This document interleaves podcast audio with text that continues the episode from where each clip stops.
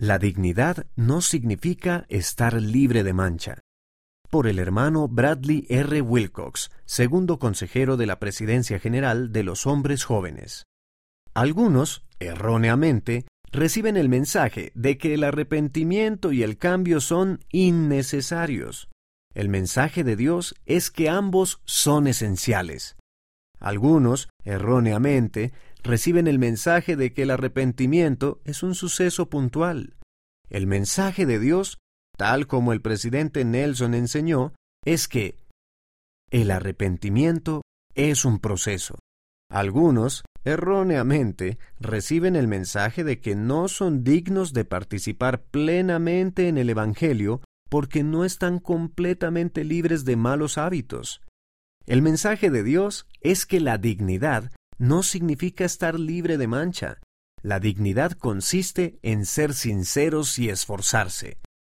Debemos ser sinceros con Dios, con los líderes del sacerdocio y con otras personas que nos aman. Y debemos esforzarnos por guardar los mandamientos de Dios y nunca darnos por vencidos solo porque cometamos errores. Algunos, erróneamente, reciben el mensaje de que, para ayudarnos, Dios espera hasta después de que nos hayamos arrepentido.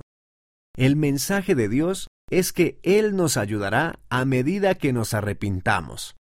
Su gracia no es simplemente un premio para los dignos. La ayuda divina que Él nos da es lo que nos ayuda a llegar a ser dignos. No es simplemente una recompensa para los justos. La investidura de fortaleza que Él da es lo que nos ayuda a llegar a ser justos. No estamos simplemente caminando hacia Dios y Cristo, estamos caminando con ellos.